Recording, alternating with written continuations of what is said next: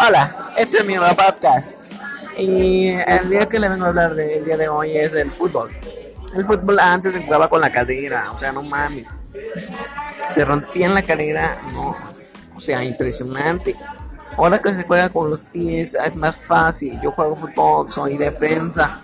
Yo defiendo mi humanidad y mi respeto a los derechos humanos. Soy defensa. Así que eso es todo. Bye. No, todavía no es todo. Las reglas son las siguientes. Tenemos dos equipos conformados por 11 jugadores, incluyendo al portero.